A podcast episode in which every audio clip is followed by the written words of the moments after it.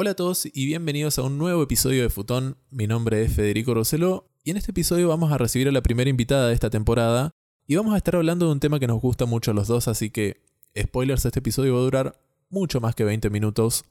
Pónganse cómodos, pongan el podcast de fondo y los acompañamos mientras realizan sus actividades. Hagan lo que quieran, pero igual tranqui porque va a estar piola este episodio. Antes de entrar en el tema de hoy, dos pequeños anuncios. Por un lado voy a dejar de subir los episodios a SoundCloud al menos por este momento. Igual no creo que sea ningún inconveniente porque parece que finalmente la mayoría de mis oyentes migraron a Spotify y todo el mundo tiene Spotify y es lo más, y hace las cosas más accesibles, así que de todas formas aguante eso. Y el otro anuncio es que aceptaron Futón en Apple Podcasts, así que si escuchan otros podcasts en esa plataforma, ya saben.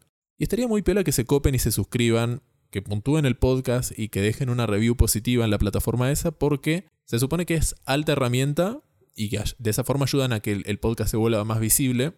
Mucha idea no tengo igual, se imaginarán que hace poco entendí Spotify, tengo cero idea con Apple Podcast, pero aparentemente es así como funciona la cosa, así que si les pinta ya saben. De todas formas, y mucho más importante, es que pueden escuchar Futón en cualquiera de sus plataformas favoritas, y eso ya me parece un golazo. Y como siempre, pueden comunicarse conmigo escribiendo a futonpodcast.gmail.com o Pueden encontrarme en cualquiera de las redes sociales como viva-la-cobra. Y ahí se van a enterar de qué se va a tratar el próximo episodio, pero de todas formas les aviso que soy un bajón en todas las redes sociales, así que tampoco es algo que recomiendo mucho. Bueno, vamos a pasar a hablar del tema del episodio de hoy, que es películas infravaloradas de Disney. Este tópico lo compartí una sola vez porque honestamente me da miedo que me mandaran muchas películas y de todas formas terminamos con un montón de pelis, así que haremos lo que nos pinte, pues no sé si teníamos tantas ganas de divertirnos. Para hablar sobre este tema, una vez más en Futón, Rosy Ortiz. Bienvenida de regreso, Ro. Gracias, ya soy como figurita repetida en este podcast. ¿Te gusta mi nuevo estudio? Me encanta, me siento como cuidada por la producción. Te cuento cómo vamos a hacer esto.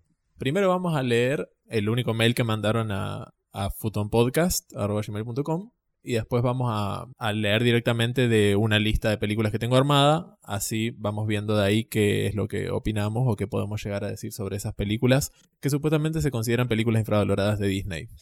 Vamos a leer primero el mail que nos llegó de Ginny Boco que dice: Hola Cobra. Me reporto desde mi hogar mientras escucho los temazos de High School Musical para contestar a la consigna de la semana. Si hay algo que me gusta hacer es hablar de Disney, and most people que me conoce sabe que I have opinions about it. So acaban mis most underrated Disney movies. Y ahí detalló. Most underrated live action. Número 3. Homeward Bound. The Incredible Journey. ¿Cómo amo esta película? Es fija. Si la película tiene un perro, yo lloro. En este caso hay dos. Y una gata que tienen que encontrar a los dueños. Iconic. Después dice Tuck Everlasting del 2002. El cast. William Hurt, Ben Kingsley, Rory Gilmore, un bebo que no apareció nunca más. Y dice, esta peli empieza con la típica boy meets girl en 1800 and they fall in love. Plot twist, él no se muere nunca. Anda a buscarla al ángulo, Edward Cullen. Y la número uno que pone es Sky High, que es una peli del 2005 y dice, las veces que dije Sonic Boom en mi cabeza, esta es una sátira del género de superhéroes antes de que el género se convirtiera en lo que es hoy. Bonus point, Linda Carter hace un chiste de Wonder Woman. Y después dice, Most Underrated Animated, in no particular order. The Princess and the Frog, que es La Princesa y el Sapo del 2009. Lo dijo una vez y lo diré por siempre, Tiana Deserves Better. El setting de esta película es lo todo, al soundtrack lo hizo Randy Newman. Además, Tiana es a hardworking girl que termina poniendo un negocio. Hello, a real entrepreneur. Y después la otra, la peli animada que puso es Brother Bear del 2003. No puedo creer que esta película tenga un 38% en Rotten Tomatoes. El tema general es la empatía y tiene música de Phil Collins. Ganamos todos. Espero que mi contribución sirva. Futoner desde la cuna al cajón. Bueno. Doy fe que Eugenia llora con todas las películas de perro. Sí, totalmente. La primera película que nombraba se llama Homeward Bound, The Incredible Journey. Tiene 3.2 en Letterboxd. Bastante bien.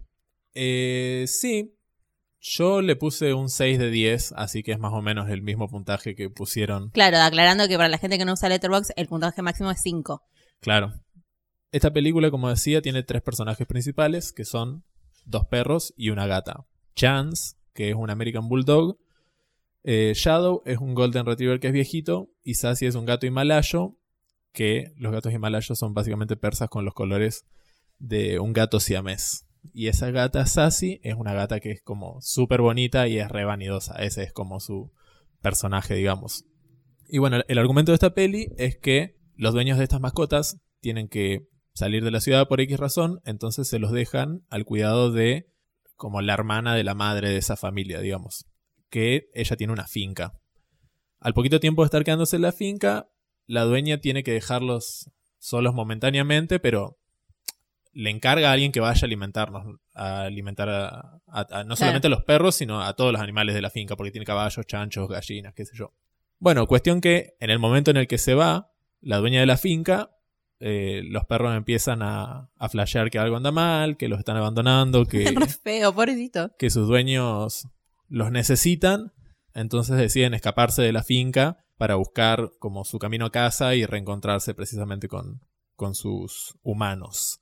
Y bueno, precisamente a los fines de, de, volver a casa, lo que hacen es adentrarse en la naturaleza de la zona y ahí van como encontrándose con distintos obstáculos y distintos peligros, obviamente, y tienen que ir sorteando todas esas cuestiones para, para sobrevivir y llegar a, a su destino. Claro, es una película en tipo live action, digamos. Sí. Eh, y entonces cuando hablan los animales, no mueven la boca, que les escuchas como la voz No, en no, off. no. Claro. Sí, sí, sí, no, no, no. No es una película así que le, le- les mueven la boca. Claro, porque como encima es vieja, tipo, no había CGI para hacer tipo ese efecto, fue como, asumo que le escuchas la voz como... Claro. Sí, sí, eh, sí. En ese aspecto, o sea, la película a esta altura te da un cringe cuando la miras. Pero qué sé yo, a mí me pareció que era una linda película. Sí me emocioné un poco también, pero es como, es obvio, porque todas las películas que tienen animales te hacen extrañar a tus mascotas o, no sé, como que sentís banda empatía con las cosas que están pasando en la película, porque obviamente que utilizan todos esos recursos de cosas que sí hacen los animales, que sabes que hacen, o cosas que vos pensás de los animales como, si hago esto mi perro me va a extrañar o mi perro me necesita, eh, como si razonaran igual que nosotros, Claro, digamos. sí, sí. Así que sí, a mí me pareció una, una película linda y también me, me pareció emotiva en cierto aspecto. Sí me dio un poco de impresión algunas escenas que tiene la peli, como cuando se cae, en, en un momento están cruzando un río y la gata se cae del río y vos ves tipo la corriente y el gato en el agua, no sé cómo carajo hicieron eso, Eso te estaba por pero- preguntar. ves el gato en el agua y es como, te da una desesperación. Lo mismo que en, en un momento un, un perro se acerca a olfatear a, bueno, el, American Bulldog se acerca a olfatear un porcospín y se le clavan como 6, 7 espinas en el hocico y vos ves el perro con las espinas ahí clavadas y es como, no sé cómo hicieron eso, pero te da la impresión de que le duele posta o como que lo tuviera clavado posta. Ahora quiero ir a chequearse el final de la película dice, tipo, ningún animal fue herido durante la grabación de... No tengo ni idea, pero esas partes, me- me- no sé, como que te hacen pensar que, que reestresaron un montón de animales. Porque hay un montón de situaciones tipo el perro corriendo gallinas y, y cosas así que, aparte que te das cuenta que están entrenados porque hacen cosas espectaculares en la película. Sí, sí. Y así, estos animales deben haber pasado un montón de estrés para llegar a, a estar en esta película. ¿Estás feliz Disney ahora? Así que, bueno, pero todas estas películas que tienen anim- animales deben ser todas así. Deben ser súper estresantes para los animales. E igual las sigo viendo, así que I have felt you, veganismo, pero... Bueno, pero para vos es underrated. Para mí no es underrated. Para mí, si tiene un 6, es lo mismo, o un 3.2, es lo mismo que yo lo hubiera puesto. A mí lo que me pasa, mi criterio de Letterboxd es que si yo le pongo una película menos de 7, no es una película que particularmente me interesa volver a ver, ponerle. Claro. Creo que es el tipo de película que si vos la agarras haciendo zapping, la mirás. Te la mirás toda. ok. Después, la otra peli que había nombrado Ginny era la de Tuck Everlasting. Que esa peli no tengo ni idea de qué se trata. La verdad que yo sé que la vi en algún momento, pero no me acuerdo. O sea, sé que la vi porque me acuerdo de la imagen de tipo Rory Gilmore Sí. de niña, pero si me preguntas ahora el plot, no sé. Y claramente no hizo mucho impacto porque nunca la volví a ver. Claro. No, la verdad, no podemos comentarla porque. no Tomamos te- el no criterio de las- Eugenia. no tenemos las herramientas, pero no sé ni siquiera qué puntuación tiene en Letterboxd. Pero esa se las dejamos para que la chequen ustedes. No tengo idea cómo se llama en español, pero Tuck Everlasting.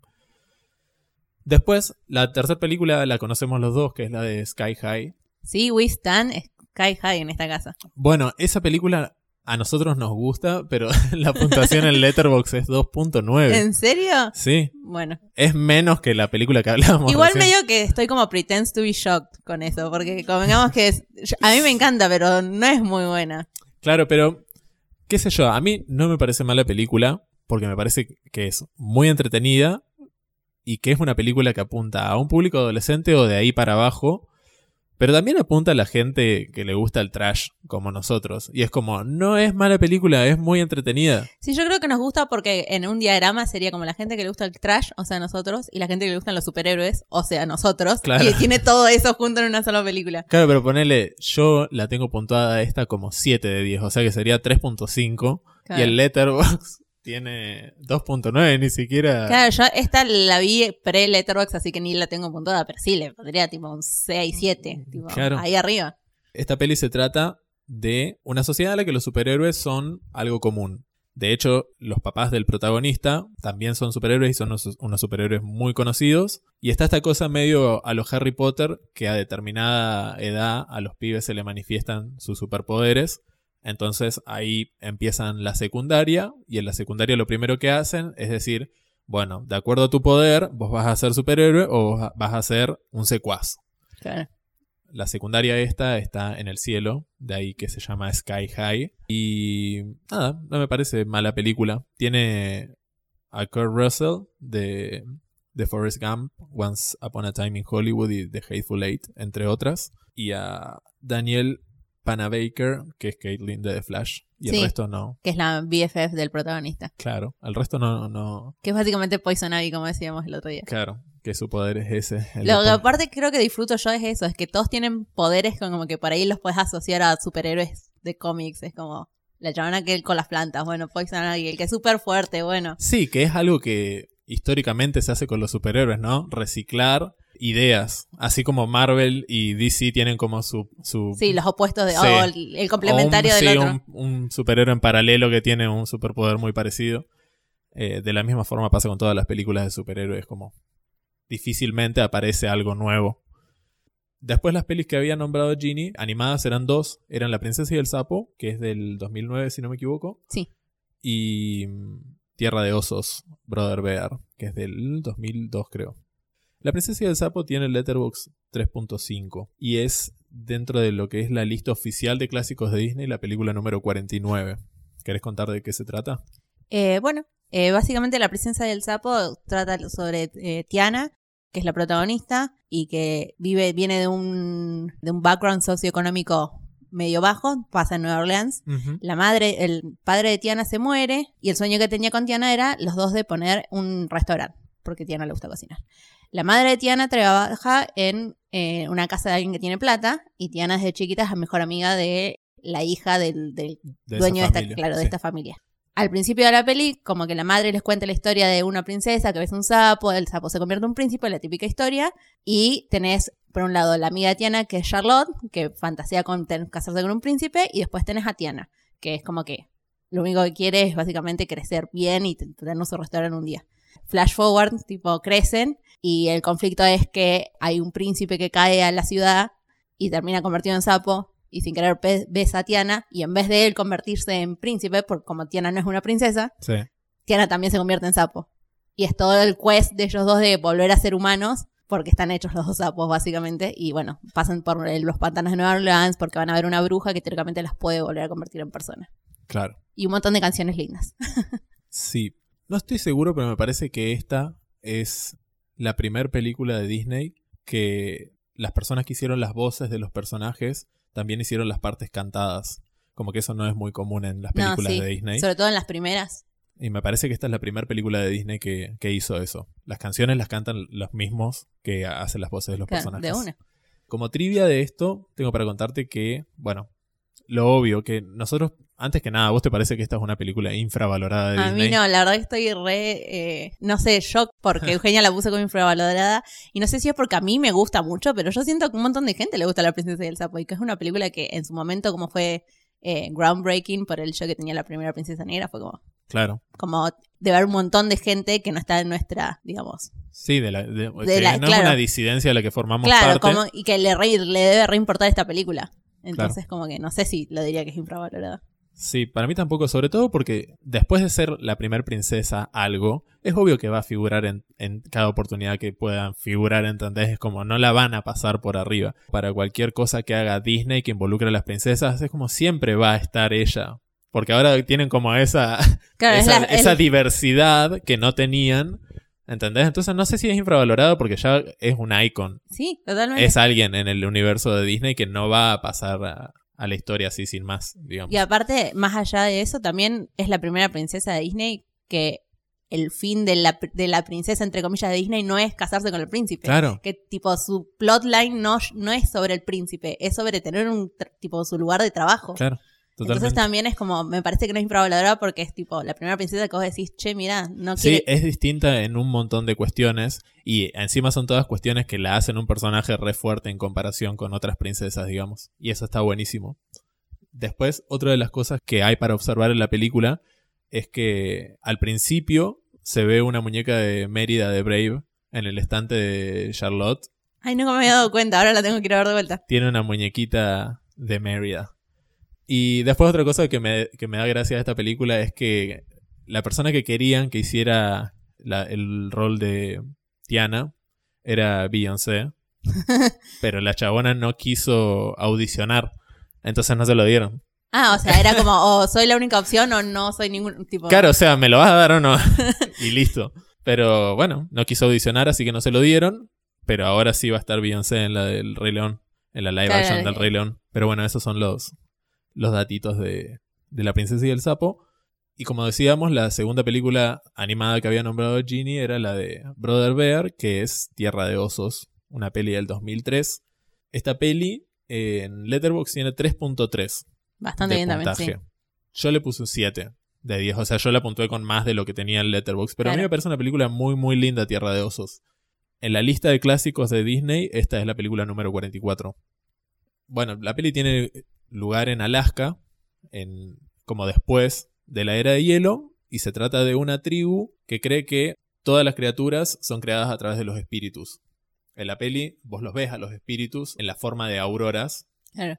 que eso está muy bueno porque no es como que simplemente lo presentan como una creencia, sino que los ves y son, son un personaje más, claro, son una manifestación que pasa a ser un personaje en la película Los Espíritus. Y bueno, los personajes principales son tres hermanos que se llaman Kenai, que es el más chico y la voz la hace Joaquín Phoenix. Después está Dinahi, que es el hermano del medio, y Sitka, que es el hermano mayor. Cada miembro de la tribu eventualmente recibe un tótem, que es un collar con, con la forma de un animal, que simboliza qué es lo que tienen que lograr, digamos, o qué es lo que tienen que tener en cuenta para llamarse a sí mismo un nombre. Y la persona que les asigna esos tótems es la chamán de la tribu. Claro. Cuestión que la chamán, eh, bueno, los, los hermanos más grandes de Kenai ya tenían sus tótems y cuando llega la ceremonia para darle a Kenai el, el tótem que le corresponde, el tótem era oso del amor. Y él se recontra vergüenza de que le haya tocado oso del amor porque, no sé, masculinidad frágil, básicamente. Y aparte que los osos le parecían re ladrones. Y Pero bueno, que no vio el libro de la selva ese muchacho. Aparentemente no, no había salido todavía después de la era de hielo. Cuestión que pasa algo, pim pum pam, muere el hermano más grande de ellos, Sitka. ¿Se muere alguien en una película de Disney? ¿Podés creer? Shocking. Y este hermano se transforma en un espíritu, precisamente, que era lo que ellos creían. Kenai culpa por la muerte del hermano a un oso. Entonces sale a buscarlo para matarlo, mata a este oso e inmediatamente se le aparecen los espíritus, representados principalmente por el hermano, porque los espíritus toman como la forma de- del águila, que era el tótem del hermano, de forma de águila calva. Y bueno, lo transforman en oso a él. Y el chabón se queda en bolas. Tipo, lo transforman en, en oso después de matar a un oso y, y queda ahí. Y justo aparece el hermano. Cuando él se transforma en oso, aparece el hermano del medio, digamos, que, Sí. los- que lo había ido a buscar para que no hiciera la estupidez de matar a un oso. ¿Y cuál flashea? Cuando llega al lugar, ve un oso, no ve al hermano, Sí, flashea que el oso se flashea oso. que un oso, por culpa de un oso se murió el hermano más grande y por culpa de un oso se murió el hermano más chico. Entonces ahora el que le tiene bronca a los osos es precisamente el hermano del medio. Y bueno, la peli se trata de Kenai convertido en oso, que está como lidiando con toda esa cuestión, va conociendo otros osos y aprendiendo cómo viven. Y además, lo que él trata de hacer es llegar a- al lugar donde puede encontrarse con los espíritus para que lo puedan volver a convertir en, en humano. Todo esto escapando de su propio hermano que está tratando Claro. de cazar al oso que mató, que lo mató supuestamente. Y nada, esta película a mí me encanta y como te digo, yo la había puntuado mejor que lo que tiene el Letterboxd y me parece súper bonita. Y como, como datos de color de esta peli, me gustó que en la versión ale- eh, alemana de Tierra de Osos, Chucky y Rat, que son los hermanos Alces, Sí. que salen en la película de Tierra de Osos, Que son el comic relief de Leanne, de la película. claro. En, en la versión ale- alemana les pusieron Benny y Bjorn por los integrantes masculinos de ABBA. ¿En serio? Amo. Y en las semanas anteriores al lanzamiento de la peli, eh, de la peli en Alemania, aparecían ellos en los cortos esos de los cines que te piden que apagues los celulares. Claro. Tipo salían los chabones de ABBA pidiéndote que hagas eso en el cine. Es genial. Y bueno, las versiones italiana, alemana, en la versión en español y en la versión francesa, Phil Collins cantó las canciones de On My Way, No Way Out y Welcome en los respectivos idiomas. Esa la como sabía, había, sí. Como había hecho con Tarzán también en su momento. Y... We Stand Phil Collins haciendo soundtracks de películas en Disney. Pero aparte, yo no entiendo cómo esta película no es un éxito. Sí, la, la fórmula, el, el hecho de que una película tenga a Phil Collins haciendo la música o a Lin-Manuel Miranda es como, es un peliculón ya del vamos. Sí, es sí. como, es una fórmula ganadora. Y el, el último dato que tengo sobre esta peli es que la mayoría de los personajes tienen nombres de lugares posta de Alaska. Por ejemplo, Kenai se llama así por la península de Kenai en Alaska. Ah, mira, no sabía eso, qué onda. Bueno, vamos a ver ahora las, las pelis que tenemos listadas. La primer peli es Treasure Planet, que... Es un peliculón. ¿Cómo se llama en español? El planeta del tesoro, creo que ¿El planeta del tesoro? es. Bueno, El planeta del tesoro, una película del 2002. El Letterboxd tiene 3.6. Ah, para todo esto, ¿a vos te parece una película, recién que hablábamos de Brother Bear, ¿a vos te parece una película infravalorada? No, lo que parece por ahí puede llegar a ser es que siento que mucha gente se olvida de que existe por ahí Sí. o no la vio porque salió en una época por ahí que la gente estaba mirando otras cosas o no sé. La verdad que siento que no le dieron mucha atención a la peli, pero una vez que la ves, no creo que no te guste. Ese es el tema. Claro. Por ahí es infravalorado porque mucha gente no la ve, en el sentido de que mucha gente no la vio, pero no porque sea mala. Claro. Sí, totalmente. Vos sabés que Santi, Santi es el chico que vive conmigo para la gente que está escuchando, me contaba que él fue a ver esta película Tierra de Osos cuando era Boy Scout. Ay, no, me muero. es muy tierna la anécdota. Sí.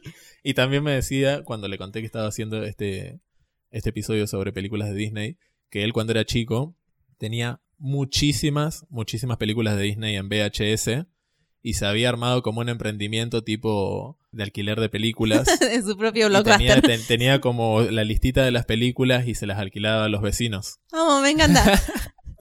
Están en esa de hacer negocios este Re chico. emprendedor. Bueno, vol- volviendo a Treasure Planet, te decía que tiene 3.6 en Letterboxd. Al final, la mayoría están re bien puntuadas de esto.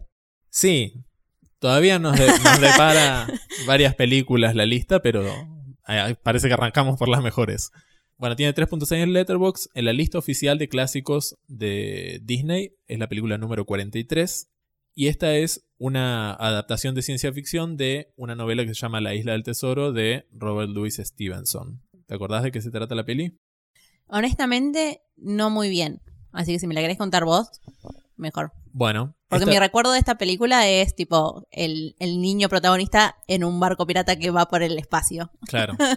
Sí, es, más o menos eso. La película tiene lugar en el futuro, por eso el barco va por el espacio. Y el protagonista, en primera instancia, es un pibito que se llama Jim Hawkins, que es fanático de las historias de un personaje que se llama Capitán Flint. ¿Por qué era conocido el Capitán Flint? Básicamente porque robaba tesoros y no dejaba rastros. Cuestión que la película no es sobre el niño, sino que arranca la peli, te enterás que le gusta este personaje y después pasan 12 años y te lo vuelve a presentar a Jim ya convertido en una, un adolescente que es recontra cachivache, es re cachivache y básicamente eh, se volvió un bardo después de que el padre abandonó a su familia. Entonces es como un adolescente súper resentido que se la pasa metiéndose en problemas. Claro. Y la historia se desarrolla a partir de que un día una nave espacial choca contra la posada en donde vivían Jim y su madre, y la persona que chocó le da una esfera y le dice que tenga cuidado con el cyborg. Después de eso cae una banda de piratas que destruyen completamente la posada, pero Jim, la madre y otro, pe- otro personaje que se llama Dr. Doppler logran huir de ahí. Se van al estudio del Dr. Doppler y ahí descubren que esa esfera que le había dado era un mapa que indicaba cómo llegar al planeta. del tesoro. Que, recordemos que hasta entonces era simplemente un lugar ficticio de las historias del Capitán Flint. Y bueno, a Jim le parece que embarcarse precisamente en la búsqueda de esta isla del tesoro va a ayudarle a transformarse en mejor persona y en el mejor de los casos también va a poder reconstruir la posada de su mamá. De ahí que consiguen un barco, este barco barra nave espacial, consiguen un capitán y una tripulación para poder emprender ese viaje. La voz de Jim la hace Joseph Gordon-Levitt. Y a la capitana del barco la hace Emma Thompson, que si bien tiene como muchísimo más reconocimiento que esto, es la persona que hace de la profesora de adivinación en Harry Potter, de la profesora Trelawney, y que si vieron Years and Years es la que hace de Vivian Rook, la política de la serie esa de HBO que todo el mundo está viendo y que está buenísima, así que recomendamos. ¿Qué te parece a vos esta peli? A mí me gusta el planeta del tesoro. No sé si también siento como con tierra de osos. No sé si es que la gente se olvida de que existe o es como que salió en una época. No sé, ¿me dijiste el año? Sí. Eh, 2002. Sí, 2002. O no sé que por la edad que tenemos, que tipo la gente de nuestra edad por ahí ya estaba mirando otras cosas y nosotros íbamos mirando películas de Disney. Pero a mí me re gusta Planeta del Tesoro. Me gusta que es. Es como eso, es, son piratas en el espacio. Es como, ¿cómo no me va a gustar? Claro, para mí capaz tiene que ver con eso también, ¿no? Que era como que presentaba un universo distinto. Porque digamos, convengamos que es toda la estética así como steampunk. No era lo que, lo que se consumía, claro. sí, mucho de, del cine, de, la- del- de las películas animadas. No era muy como todo el resto. Y la animación y toda la estética está re bonita de la peli. A mí me gustó mucho eso. Y aparte, las películas de aventuras que son básicamente con mapa del tesoro me parecen fabulosas. Sí, creo que también algo que tiene que ya es diferente es el hecho de que tampoco es como las que veníamos hablando por ahí, que no es sobre la relación tipo de una princesa y un príncipe o de hermanos y familia, es del viaje personal del personaje principal Claro. y de su crecimiento. Y- Sí, es que eso para mí es una de las, de las cosas más, más lindas. Como Claro. toda esa autosuperación es como de lo más importante que tiene toda esta película porque le conoces todo el trasfondo al chabón y es como, bueno, sí pasan un montón de cosas de aventura, pero al mismo tiempo está como todo ese viaje paralelo, digamos. Y está buenísimo. O sea, está buenísimo también por la forma en la que interactúan los personajes respecto a todo eso. Claro. Los personajes están buenísimos, son muy divertidos. Eso es lo que me gusta también. Que hay, hay un personaje, ponele, que tiene su propio idioma, que es un personaje que hace ruidos, hace como ruidos de pedos. pero es como resostienen eso y a mí me encanta porque me hace acordar a, a cosas como Star Trek, ponele. Claro. Y, y- y, bueno, nada, no te, no te hacen una traducción de eso, pero sí te muestran que Otro Sí. lo entiende, sí. hay personajes que no son de este mundo y que tienen su propio idioma. Y también tenés robots, tenés cyborgs, tenés shapeshifters. Y Sí, creo que a nosotros como Sky High nos entra porque en un diagrama de cosas que nos gustan es como Disney, el espacio y Aparte, tipo la ciencia ficción. En un como- momento hay una supernova, hay un agujero negro, es como, es buenísima la película. Sí, la verdad que eh, si no la vieron, la recomendamos. Sí, para mí es una super película. Bueno, tiene 3.6, yo le puse 8, que sería como 4 de 5 estrellas. Concuerdo. La película que sigue, ah, bueno, es, es medio parecida en líneas generales, ¿no? Porque la película que sigue es Atlantis, El Imperio Perdido. Letterboxd tiene 3.4 en la lista de, de clásicos de Disney, en la lista oficial de clásicos, tiene la posición 41. O sea que Atlantis había salido antes que... Salió el año anterior, de hecho, a esta película. Y no sé si te acordás del argumento y lo querés comentar vos. Creo que el- me acuerdo en líneas generales, no sé si sirve que te lo explique así, pero básicamente es eh, el personaje principal, que no me acuerdo ahora cómo se llama, Milo. eh, Milo, eh, que es, eh, ¿cómo decirte? Él está muy cebado con, con la historia de Atlantis. Claro. O sea, él es lingüista, pero Claro, está re eso. cebado con eso. Es que no es aventurero de por sí, sino que le gusta hacer, buscar información sobre los temas, como que le gusta el tema de Atlantis y es como, bueno, me voy a sentar ahí y voy a aprender todo Sí, lo que pueda es como aprender sobre un re Atlantis. investigador, así. Como que, no sé, tiene como fantasías. Viste que vive como en un cuarto de calderas abajo Sí. del museo, una cosa así. y él se imagina presentando, dando charlas y presentando todo sobre Atlantis y qué sé yo, y es como...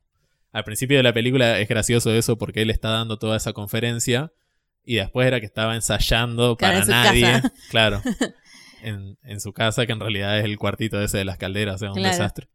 Bueno, y básicamente la peli es sobre Milo que sale a el mundo exterior a encontrar a Atlantis.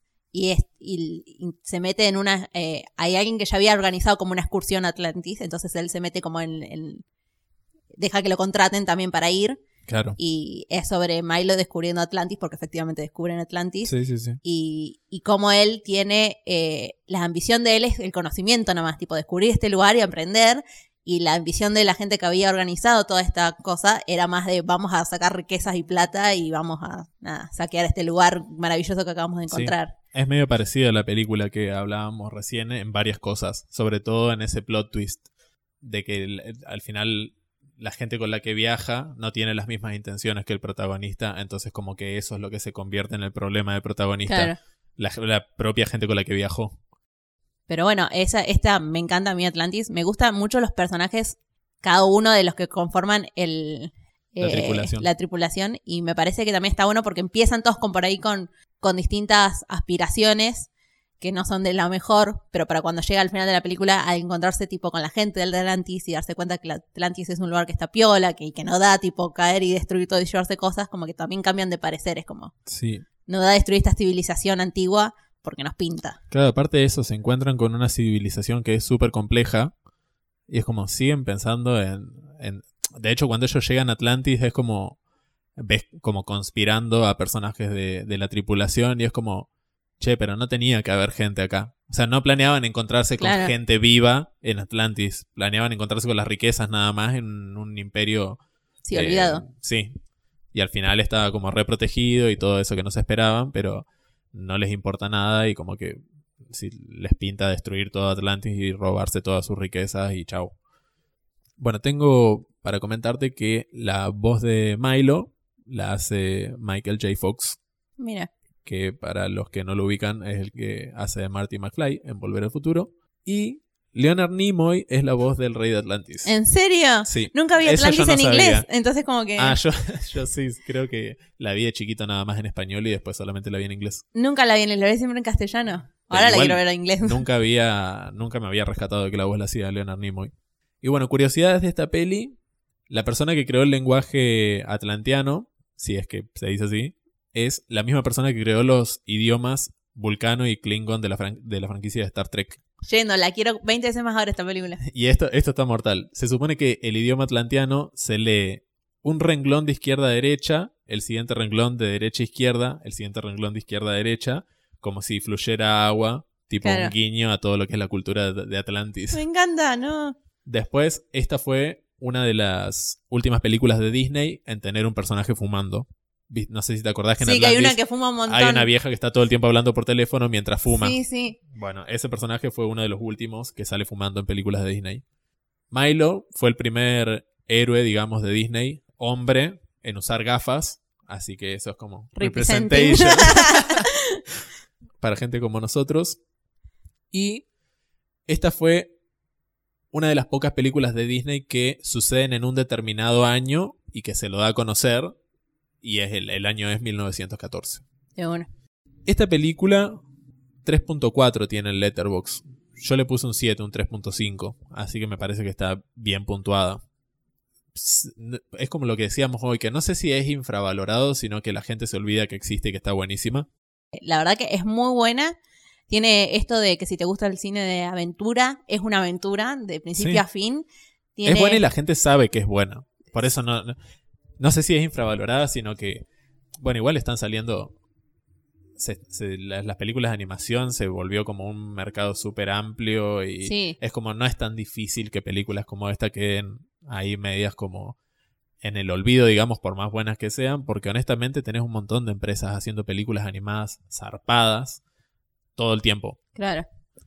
Y yo creo que también tiene eso de que, por ejemplo, eh, si hay una generación que medio como que no le dio bolilla o que se olvidó de que existe, es menos probable de que siga. Porque generalmente uno le muestra las películas que le gusta, tipo al sobrino, al hijo, al quien sea. Claro. Y entonces así más gente la mira, porque la miraste con tu tío, qué sé yo, pero si vos te olvidaste que existe, tipo, no la recomendás, nadie más la ve, Sí, sí, sí. como que queda ahí. Totalmente. Que es un poco el punto de, de este episodio también, ¿no? Como recordar que hay películas de Disney que sí son infravaloradas o no son infravaloradas, pero ahí están todavía, tipo mostrásela a tus sobrinos. Claro, O sea, vos, vos te acordás que antes era muy común que te regalaran un VHS de una película de Disney. totalmente. Bueno, la gente ya no se regala películas de Disney. No, no regala a los niños películas de Disney. ¿Por qué? Porque, no sé, los llevas al cine de última a ver la película que estén dando en ese momento. Es como antes regalabas algo que, que, que sabías que era lo que estaba regalando. Claro, sí, sí, era te- con intención, Aparte la película de Disney que te regalaban la mirabas 800 mil veces. sí. Tipo, pasaba a ser parte tuya. ¿Me querés contar esa. cuál te regalaron que me diste 300 millones de veces? A mí me regalaron La Bella Durmiente de Disney. Pero esa fue la única película que me regalaron. Después yo veía las pelis de, de mis sobrinos, por ejemplo, o de otros amigos. Pero la única peli en VHS que yo tuve fue. que yo tuve de Disney claro. fue esa. La Bella Durmiente. Era de las originales que tenía el Mickey, así, Sí. amo. Sí, sí, sí, sí. Eh, um, Que te tenías que chequear el logo para saber que era original. Claro, sí, sí, que te hacían toda la historia esa. Y ahora re que torrenteamos todo. Sí, ahora está es en como no, Netflix. apre- no aprendimos Claro. nada de la época en VHS. La siguiente película, que es una película que te gusta a vos, que se llama Robin Hood, del año Sí. 1973. En Letterboxd tiene 3.6. Y en la lista. ¿Sí? Y en la lista oficial de clásicos es la número 21 de Disney. Yo le puse 7 de 10, o sea, para mí está re bien la puntuación que le, que le pusieron. No sé si querés comentarla vos o querés que te la comente. Te la comento si querés, pero porque básicamente es la historia que ya conocemos todos de Robin Hood, Claro. que es un hombre que le roba a los ricos para darle a los pobres. Claro, Eh, ah, todo esto está hecho como con animales. Robin Claro, Hood. eso es lo que iba a decir. Tipo, como lo diferente que tiene es que Disney lo hizo con animales. O sea, que Robin Hood es un zorro, Little John es un oso, el rey es un león. es- Cada personaje es otro- un animal. Sí, sí, sí. Eh, y medio como que tiene el animal que le eligen, tiene las características del personaje. Tipo, el zorro porque es astuto, claro. el oso porque es bueno, el león porque es como el rey de la selva, entonces el rey y demás. Eh, y básicamente la historia es una historia bastante cortita y simple. Es Robin Hood que va y le roba. eh, ese día estaba pasando el rey con su caravana, y con plata. real, sí. Claro, eh, por el pueblo. Robin Hood va y le roba al rey para darle tipo a los pobres. Y el rey se da cuenta y sale en persecución a Robin Hood. Y en un momento para atraparlo se da cuenta que lo que tiene que hacer es como un torneo de arquería, porque entonces el que sea mejor en el arco y la flecha va a ser Robin Hood. Claro. Y Robin Hood cae obviamente disfrazado de un viejito para que no se den cuenta quién es él, ganar, la, ganar el torneo, ganar la plata y otra vez dársela a los pobres. Eh, y básicamente es eso, tipo, Robin Hood. Claro, aparte una de las cosas que, que más le interesaba a Robin Hood de todo ese... Es como una trampa que arma el rey, como decías vos. Eh, lo que más le interesaba era que la persona que ganara el torneo ese iba a ser besado por Marian. Claro, O Marian, no sé cómo se llama. Ma- Marian debe ser. Marian, sí. Lady Marian, que era una zorra. Que era como familia de, de, de- Claro, rey. sí, sí. Y después tiene como dos momentos la película de Robin Hood, porque primero hacen como esa trampa y no lo pueden atrapar. Sí, Entonces después como que pasa el tiempo, ahí como que Lady Marian se escapa con él y se comprometen, qué sé yo, tienen como ese pedacito. Pero después lo que hacen es meter preso al cura, amigo Sí. de Robin Hood, que precisamente era el cura quien repartía la riqueza que Robin Hood robaba. Entonces el rey agarra y dice, de una tenemos preso al cura, lo condenamos a ejecución. Entonces Robin Hood va, va a intentar Claro, rescatarlo salvarlo. y esa era como la segunda trampa que le iban a... A todo esto el rey ni siquiera era el rey. El rey original era. King Richard, que se había ido a las cruzadas. y estaba Y el, el- hermano ahí El, lucrando. el príncipe Juan eh, agarra y re- como que toma el- se, se apodera, digamos, de- del, del reino Claro, y empieza a hacer cagar a la gente con un montón de impuestos. Y este, el, el sheriff que decías que era el zorro, era como el que se encargaba de cobrar todo- todos esos todos esos el impuestos. sheriff no sé ahora que lo pienso si es un zorro. Es, es de color negro y es grande. Porque, o sea, Robin es no, el no, zorro. no es un zorro, perdón. Es otro animal. un lobo. Es un lobo ese. Es un lobo, sí, sí, sí. Eh, pero sí, a mí me gusta porque tiene esa gracia tipo de los animales con los person- las personas. Me gusta la historia porque me gusta que es sencilla. Es tipo, es esto, es Robin Hood, la historia que ya conoces, Sí. Pero es una, es una historia sencilla y con anim- no sé. Me gusta que aparte es una película que no tiene canciones, tiene re pocas canciones, tipo dos o tres tendrá, Sí. y que tampoco son canciones que es que el personaje de pronto empieza a cantar. Es como que están puestas como en momentos particulares donde tipo hay una fiesta, entonces hay alguien cantando. Sí, sí, sí. Eh, no sé, también, me- no sé, no sé por qué me gusta tanto, me encanta esta película. Es que es muy real, digamos, todo lo que plantea se puede como llevar a, a- un plano social más real. Se puede hacer como un análisis de sí, todas las cosas que totalmente, pasan. con lo de los impuestos y la gente pobre que no tiene para Sí, pagar, entonces le totalmente. cobran impuestos y es como, sí. De la gente que hace las voces no conozco a nadie de Robin Hood. Como que no es muy conocida por quienes hicieron las voces, Claro. sino por ser Robin Hood. Eh, Esa tampoco la he visto nunca en inglés, así que ni idea. el, el animal que decidieron poner como cura es un tejón. O sea, el cura de este amigo Robin Hood es un tejón que previamente iba a ser un chancho, pero no querían que resultara ofensivo que el cura sea un chancho. Y el sheriff, que como dijimos recién, es un lobo. En realidad antes iba a ser una cabra, pero les pareció precisamente que daba más a villano que fuera un lobo Claro. que una cabra. Lo que tiene esta película, que está buenísimo el dato este, es que hay mucha animación reciclada en torno a, a la escena en donde cantan y bailan The Phony King of England. Sí. Hay todo un video en YouTube que te, que te muestran los paralelismos y exactamente cuál es la animación reciclada y, y es muy zarpado porque, bueno, si quieren ver el video se llama Reuse Animation in Robin Hood's The Phony King of England, 1973, ¿Y de qué otra película se roban, tipo, la animación? del libro de la selva, ¿En la que baila con el mono? Sí, o sea, de- el libro de la selva y con Blancanieves.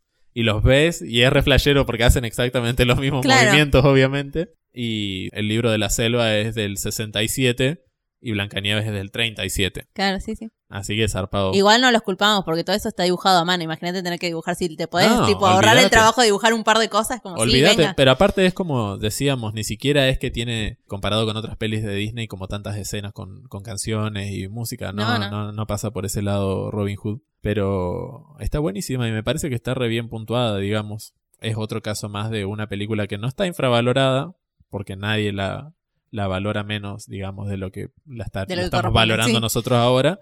Pero sí pasa esta cuestión de que nadie dice vamos a ver Robin Hood. Sí, sobre todo porque no sé, no sé qué- por qué será, pero como que llama más las que tienen canciones últimamente. Entonces como que atrapa más a los niñes y a Claro. nosotros, tipo, cosas que después puedes cantar. Y esta como no tiene algo que digas, voy a cantar, tipo, ¿te acordás porque tiene una canción icónica o lo que sea? Y tampoco es una historia, si bien tiene un- esto del amor entre Robin y Marian, tampoco es una película, es como que tiene cosas diferentes que hacen que no te acuerdes. apunta a otra cosa. No es la típica película de princesa y ser rescatada, porque en realidad no trata de rescatarla.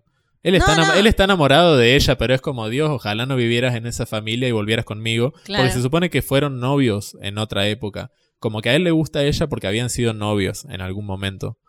Y ahora que son más grandes, él sigue enamorado de ella y Claro. ella también de él, pero hasta que no pero pasa el cuestiones tiempo, sociales de ella viviendo en familia Claro, sí, rica sí, y sí. como que se Pero como que no pasa, tipo esa cosa medio Romeo y Julieta o el- de una, pero está en mi creo que estaría en mi top 5 de películas preferidas de Disney. de una. La película que sigue, ya sabemos que no es una película infravalorada para nada. The Emperor's New Groove, Las locuras del emperador. Tiene 3.7 en Letterboxd. How is that underrated? Eso iba a decir yo, ¿quién hizo la quién la puso alguna vez en una lista de películas y infravaloradas? bueno, para mí es así como, como lo que decíamos. Alguien flashó que como no se habla todo el tiempo de las locuras del emperador, pero sí se Pero habla de las siento- locuras sí. del emperador. Es como, todos conocen los chistes de las locuras Siento del de emperador. que las que hablamos es la que la gente más se acuerda de los chistes y habla. Totalmente, seguramente es la película de toda esta lista que la gente dice, yo me acuerdo de esa película. Y se Sé acuerda de qué se trata sí. y se acuerda chistes de la película. Es que es una película muy buena, es, la número 40 de la lista de clásicos de, de Disney. Tiene como voz conocida a John Goodman, que hace la voz de Pacha, Ah, el amigo de Cusco, que es el actor que sale, por ejemplo, en El 10 de Cloverfield Lane. claro. Y bueno, nada, esta película tiene un protagonista que se llama Cusco, que es un joven emperador inca completamente arrogante y que es transformado en una llama por su ex consejera Isma.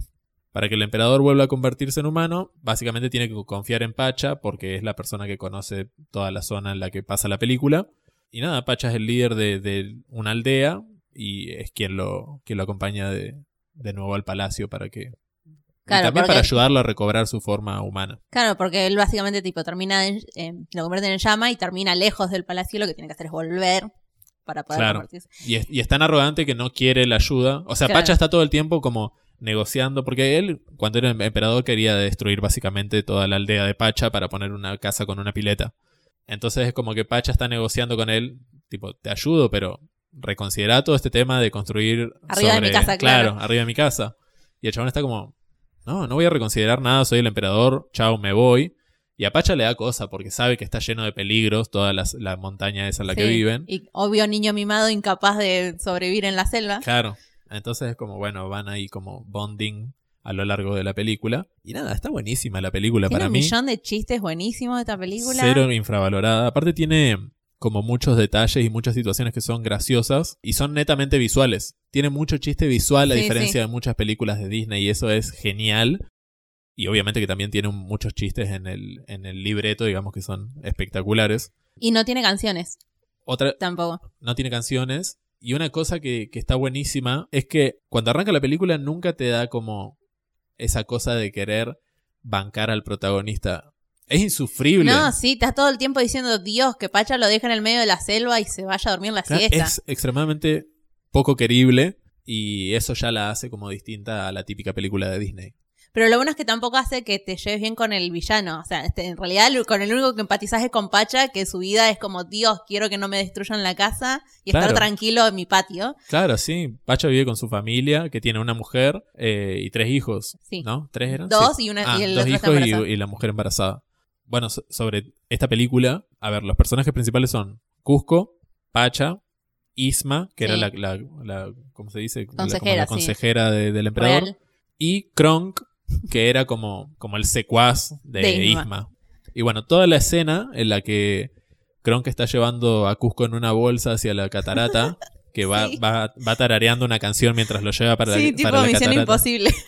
Claro, eso, bueno, el, chabón que hizo la voz de, de Kronk se llama Patrick Warburton y el departamento legal de Disney le hizo firmar los derechos de la composición de ese tarareo improvisado que hizo para que pase para que pase a ser propiedad de Disney, ¿entendés? El chabón improvisó eso, quedó bien y es como, bueno, sí, pero eso tiene que ser nuestro.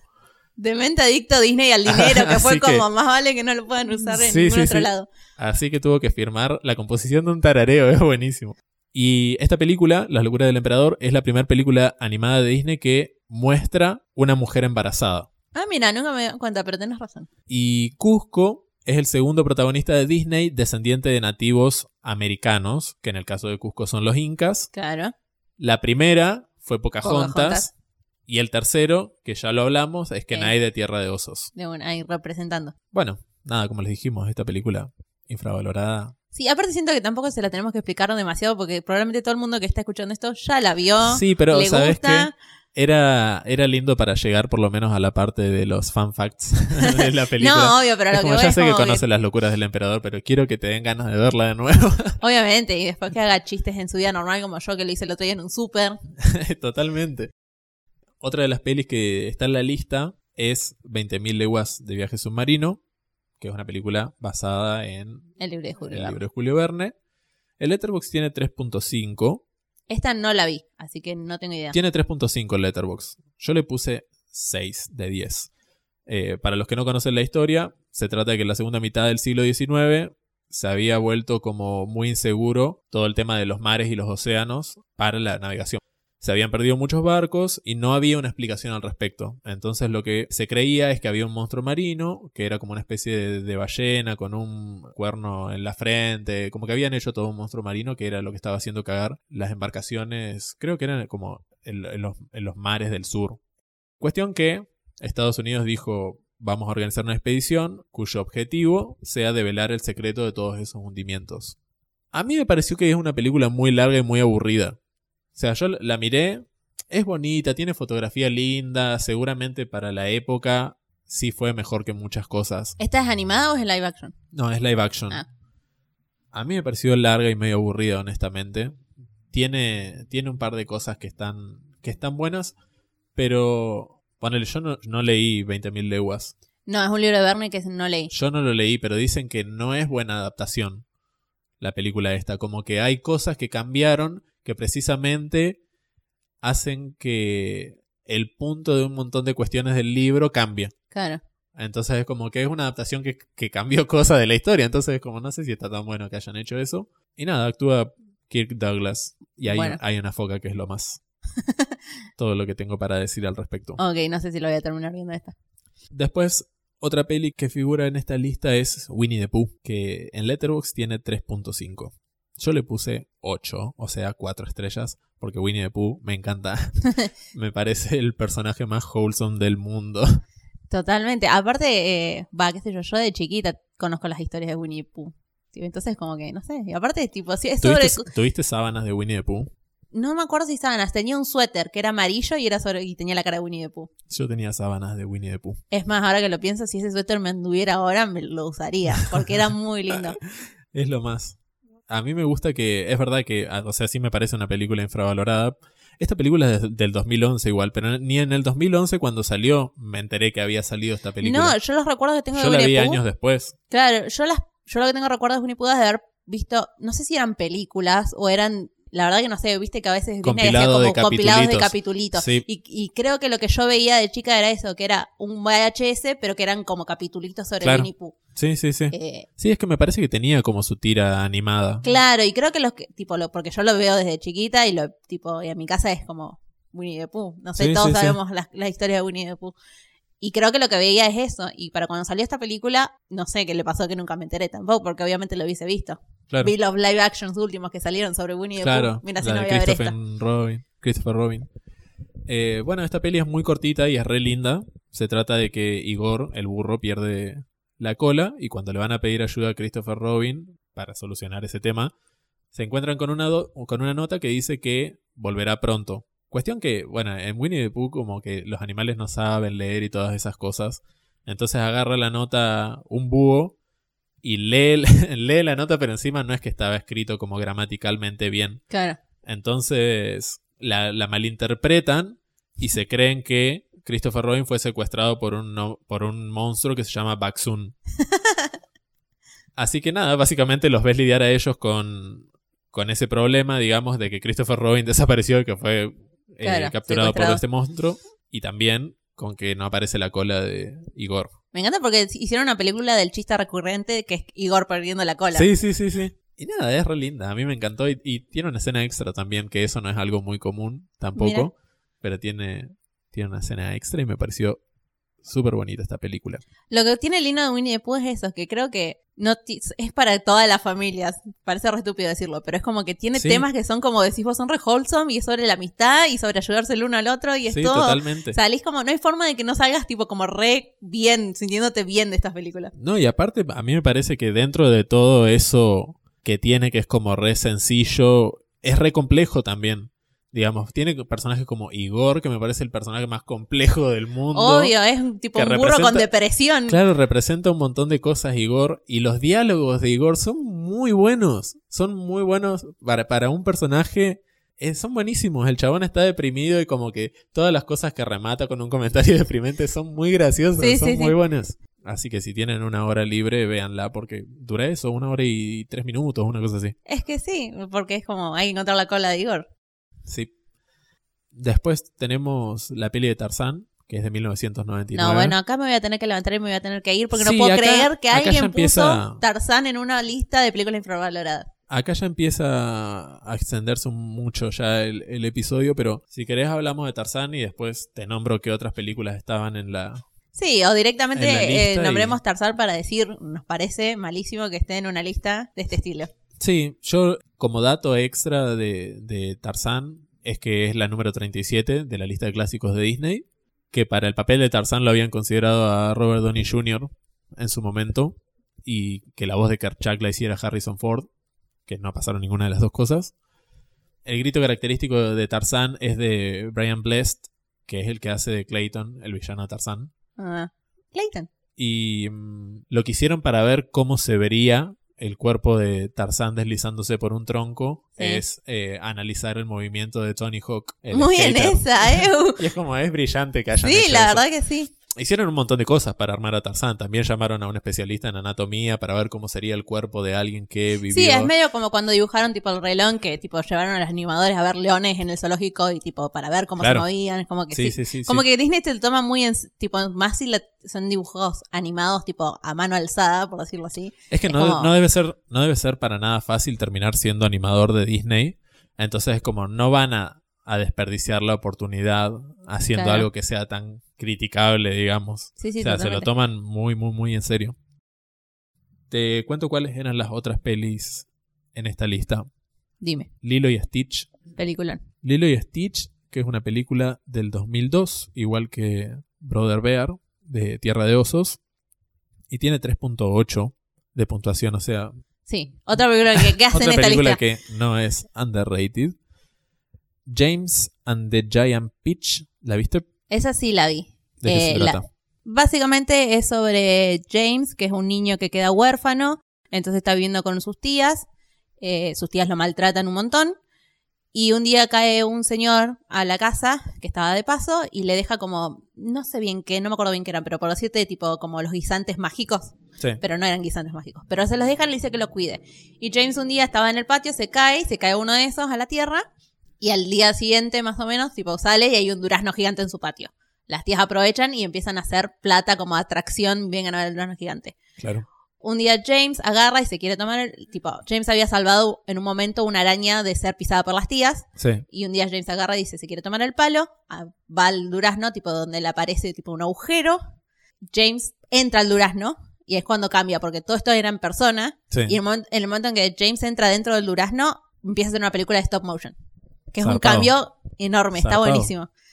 Y dentro del durazno se encuentra con la araña que él la había salvado y con un par de personajes más que lo que hacen es eh, logran desprender el durazno gigante de la- del árbol y el durazno rueda hacia el mar y emprenden un viaje hacia eh, Nueva York porque los padres iban a ir con James antes de que se murieran a, a ver la gran manzana Ajá. y él tiene esa idea de tipo, tengo que ir a Nueva York.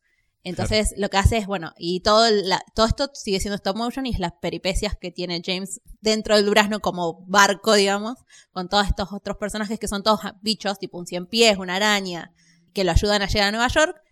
Y en- básicamente en Nueva York, tipo, ahí es cuando él sale el durazno, vuelve a ser persona, digamos, deja de ser stop motion.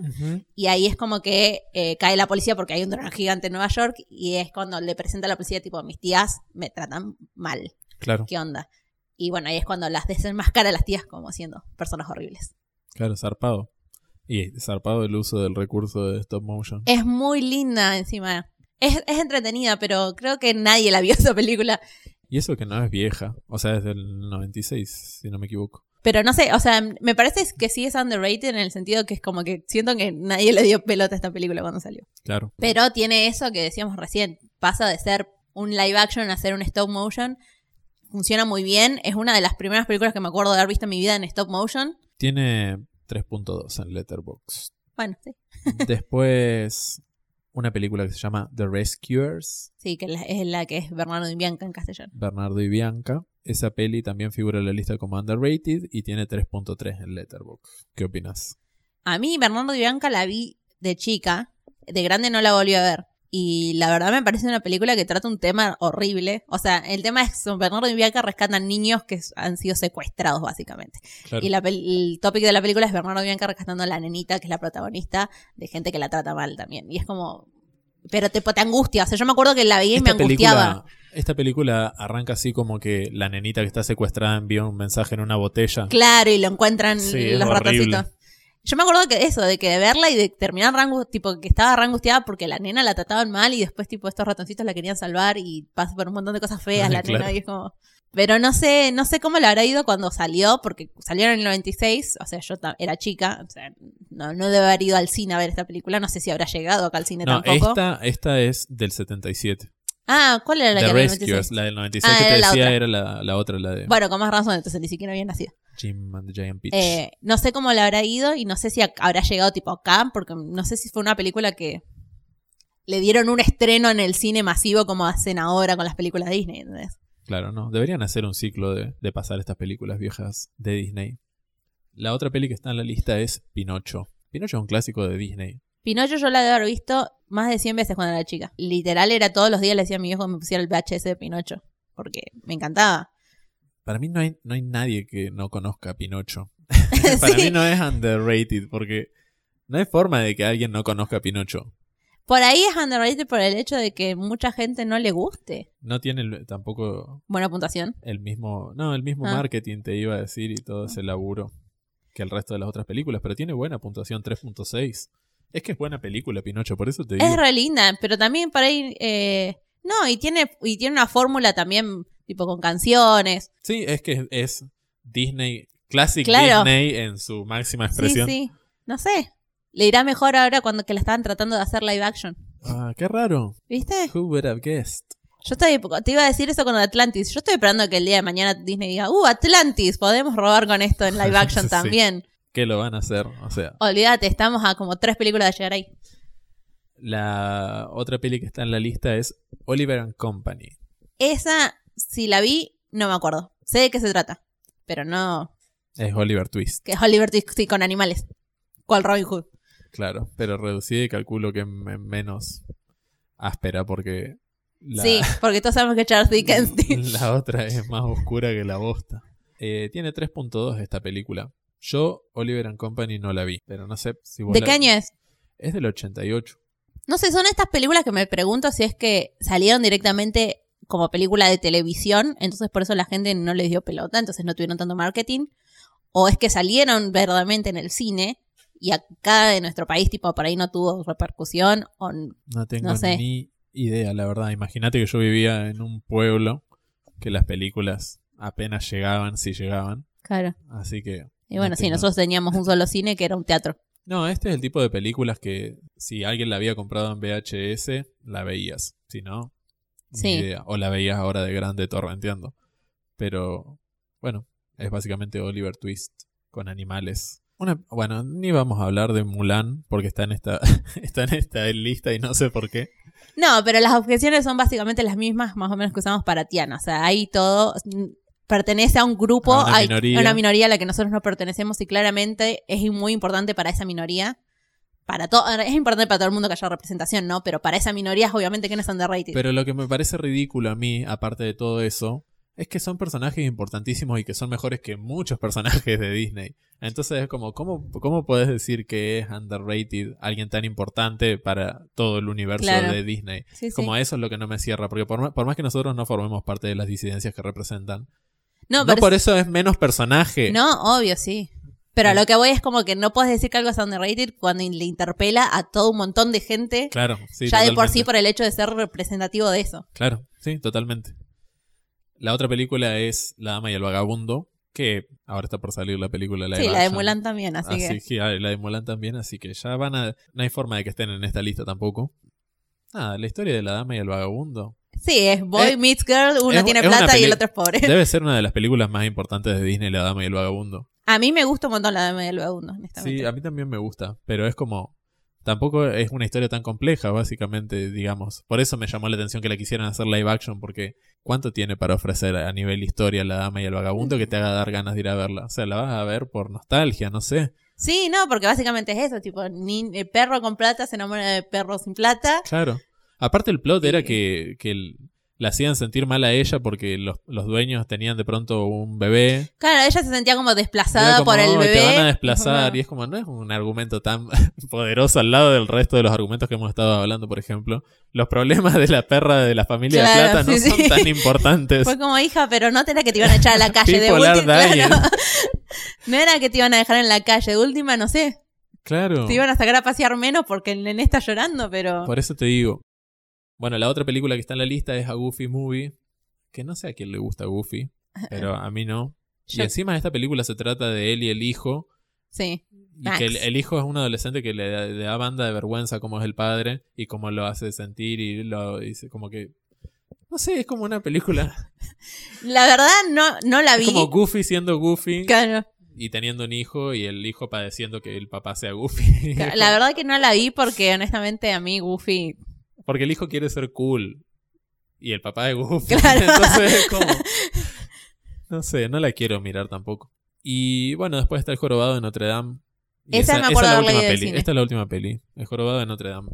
Esa fui al cine a verla. Yo creo que no es que es underrated, pero como es re oscura el, el tipo todo lo que trata, no es una película que decís, la voy a ver para sentirme mejor. Tiene 3.5 Letterboxd. Me parece que está re bien, digamos. O sea, sí, está re bien puntuada, está buena la película, pero es eso, creo que la gente no la toma en cuenta porque no es una película que decís, puede haber una película feliz de Disney, voy a ver el cuadrado de Notre Dame. Es como, Sí, no, porque amigo, te vas, la vas a pasar mal. Pero así todo está bien puntuada y es como lo que decíamos de Pinocho. No importa si no están hinchando las pelotas todo el tiempo con Pinocho o con el jorobado de Notre Dame. Todo el mundo sabe quién es el jorobado de Notre Dame. Totalmente, sí. Todo el mundo sabe como la historia. Entonces es como de underrated para mí no tiene nada. Y bueno, esas eran todas. Ah, no, vos querías contarme. Ah, yo te, no, yo te quería mencionar algunas que pensé yo ah, que eran medias underrated. Tipo Sí. que tienen esto. Y una era, por ejemplo, el, el zorro y el sabueso. Ajá. que es básicamente una historia muy linda sobre un zorro y un sabueso que se hacen amigos cuando son chiquitos, pero son un zorro y un sabueso. Uno es el depredador, digamos, del otro. O sea, el sabueso es a quien mandan a cazar a los zorros. Claro. Y la película básicamente trata de su amistad y de cómo ellos tienen que navegar esto de mi amo me va, me va a mandar a cazarte a vos en algún momento, pero sos mi mejor amigo, no puedo hacer esto. Claro. Es como que hago con mi naturaleza y a la vez esto, este bond que Bueno, ves, tenemos. esa peli sí me parece como underrated porque no figura ni en la memoria colectiva, me parece. Eh, Después, ¿qué otra me habías dicho? Fantasía. Bueno, las de fantasía, que hay una más vieja que es de los 90 y hay una más nueva que es como del 2000, del Ajá. 2000. eh, que esa creo que es underrated porque tiene que ser un público muy particular la que le guste. Porque básicamente el, el me, me plot, parece que es más vieja todavía. la, la la vieja, de digamos. fantasía. Sí. eh, sí, no me acuerdo. O sea, yo Porque me acuerdo que la nueva es la de los 2000. Claro, el del porque 2000. es de la época de Disney que tenía como mucha música clásica y como ese estilo de animación. Sí, la verdad que si querés chequearlo, me- Fantasía. a ver, pero... mm, eh, y creo que es underrated por el hecho de que apunta a un público muy particular. O sea, te tiene que gustar la música clásica y la animación sin esperar que toda la película sea una sola historia. Porque básicamente las dos funcionan igual. 1940. Ah, bueno, es re vieja. Es viejísimo. Debe ser que yo como la vi en los 90 pensé que era de los 90, tipo la Claro. primera vez que la vi y nunca chequeé la fecha. Pero básicamente funcionan las dos igual. Eh, es una pieza de música que son como cortitos, digamos. Y es una pieza de música clásica a la cual alguien le imaginó una historia.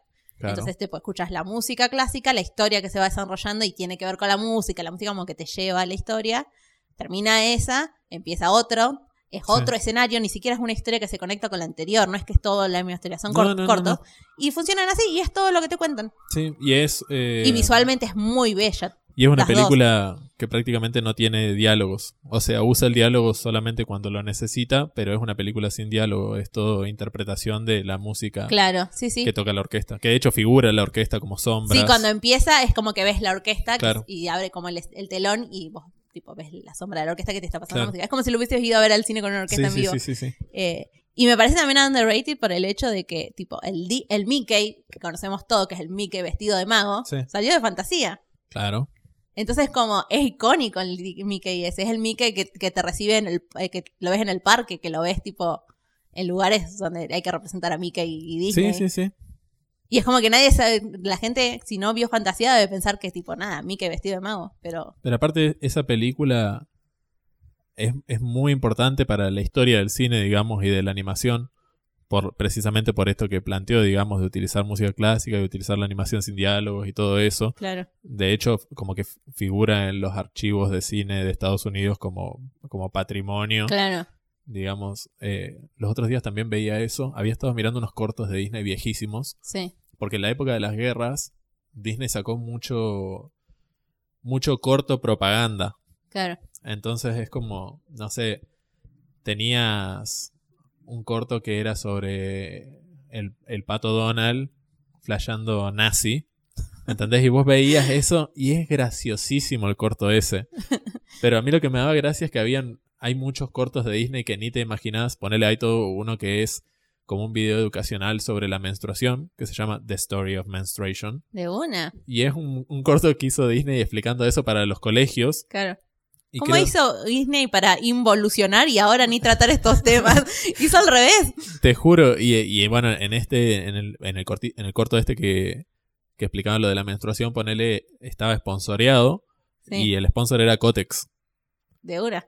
Y es un corto muy viejo Y nada, qué sé yo, yo los miré, tampoco es que eran buenísimos. El Pato Donald sí es buenísimo, me, legítimamente me reí un montón con el Pato Donald, pero me parece un personaje fantástico el Pato Donald. Sí, yo creo que el Pato Donald me da toda la risa que Goofy no me da. Era muy gracioso y encima me parece que el corto este del Pato Donald, como que ganó el, el Oscar a corto de animación y todo, ¿entendés? Es como... Claro. Eh, no sé, me, re, me reflejó eso. O sea, me, me flashó ver a Disney tocando el tema de los nazis Claro. eh, en formato propaganda política y son de 10, 15 minutos Sí, sí. y, y estaban buenísimos y eran re oscuros. Bueno, otro que había visto era como que imaginaban, estaban basados también en un libro que ya existía, ¿no? Pero era como que te contaban cómo era la vida de un niño que había nacido en Alemania y, y te mostraban Durísimo, todo. ¿qué Sí, onda? no, y aparte te mostraban todo. Es como, este es fulano. Eh, fulano no puede enfermarse porque eh, la mamá sabe que si fulano se enferma es débil y el gobierno se lo va a llevar y no lo va a volver a ver. Eh, como así, vos decís, esto es algo de Disney. Claro, como, Disney, ¿te- ¿qué te pasa? ¿Estás bien? Te juro. Y no, estaban muy zarpados los cortos esos. Eh, bueno, en este momento no me acuerdo cómo se llamaban, pero de última lo dejo en la descripción del episodio. Pero De una. me encantó y son todas, y poner todos e- estos cortos también fueron como importantes y ponerle el de la menstruación y todo eso, como que quedaron también En archivados en, en- como patrimonio Sí, del yo cine la verdad que yo creo que si te gusta la animación y te gusta la música clásica, Fantasía es una película que tenés que ver. Y yo creo que lo que hizo para muchos, por ejemplo, yo que la vi también de chiquita, es el hecho de que probablemente también me gusta la música clásica porque la, la asocié en algún momento con Disney, que era algo también que me Claro. gustaba. Pero pre- se presta eso que eso nos, por lo menos a mí me pasa y seguramente a un montón de gente también le pasa que cuando escuchas un tema de música clásica, a veces te imaginas historias con el tema, porque el, te o sea, el tema en sí te cuenta o te debe contar una historia, más allá de que la sepas o no, Sí. pero te, te estimula la imaginación de una forma muy copada. Y el hecho de que, y que Disney hizo eso fue como, bueno, agarramos este tema, ¿qué se imaginan? Bueno, hipopótamos bailando. Hay una que es una hipopótamo bailarina. Claro. Bueno, y va con el ritmo de la canción. Es buenísimo. La verdad que me parece algo que es groundbreaking y que no lo vi nunca, nadie más hizo nada más parecido. No, En formato película, ¿no? no, no, no. Totalmente. De hecho, hasta Disney cambió su forma de, de hacer cine.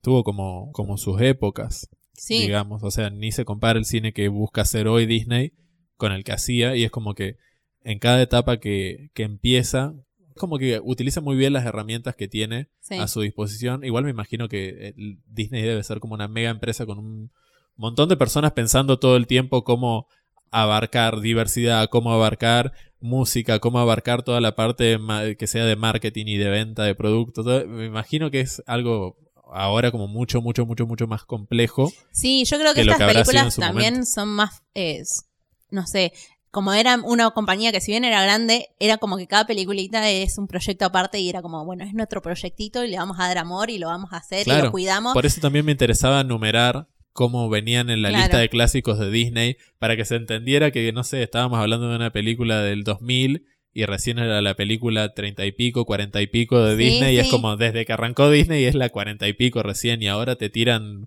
contenido todo el tiempo, ¿entendés? Sí, sí, sí, ahora tipo, si no te están tirando contenido, te anunciaron 40 el mes que viene. Claro. Eh, sí, creo que es eso, que antes era muy, bueno, vamos a hacer esta película y le vamos a dedicar un año a esta película y va a salir esta película y le dimos todo nuestro esfuerzo y nuestro amor y ahora es como, bueno, ¿qué otro live action podemos hacer y cuántos podemos sacar en un solo mes? Claro. Sí, Entonces es como, totalmente. bueno. Pero bueno, esa es otra que había pensado que era underrated. Pero creo que con esas dos, tipo, quería agregarlas porque me parece que a a mí por lo menos me gustan y Sí, de una. colectivamente la gente no recuerda tampoco que existe. Bueno, para todos los que estén escuchando, espero que hayan sacado ideas para, para compartir una película con los niños de la familia. Obvio. También yo quiero que te compartan después, tipo, qué, qué película underrated piensan ellos que, ten- Sí, totalmente. Sí, está bueno como trabajo colectivo porque es lo más sano del mundo el cine de animación. A mí me divierte todo, no solamente de Disney. Hoy estamos hablando de Disney, pero podríamos estar hablando de Ghibli, de Pixar, de, Sí, de Laika. de Laika, de un montón de otras productoras de Sí, yo soy animación. muy fan de la animación y a mí es como que no me importa si dicen que es para niño o no, yo encuentro algo que disfrutar siempre de la animación. Es que eso es la mentira más grande. Lo de es para niños es como tiene que ser algo que te estén enseñando, no sé, a contar para que sea algo tan para niños. Pero todas la- la- las producciones que hacen de dibujitos y de animación tienen un montón de chistes que son para grandes. Sí, obvio. O que los resignificás viéndolo de grandes. Sí, totalmente. Igual yo siento que hay, no es que es que para niño por decirlo que es añiñado, pero siento que hay, hay series animadas que miro yo, pero que yo sé que no soy el target, pero por ahí las Claro, disfruto visualmente y por ahí las disfruto en el sentido de que es una historia sencilla, no estoy pensando demasiado en esto.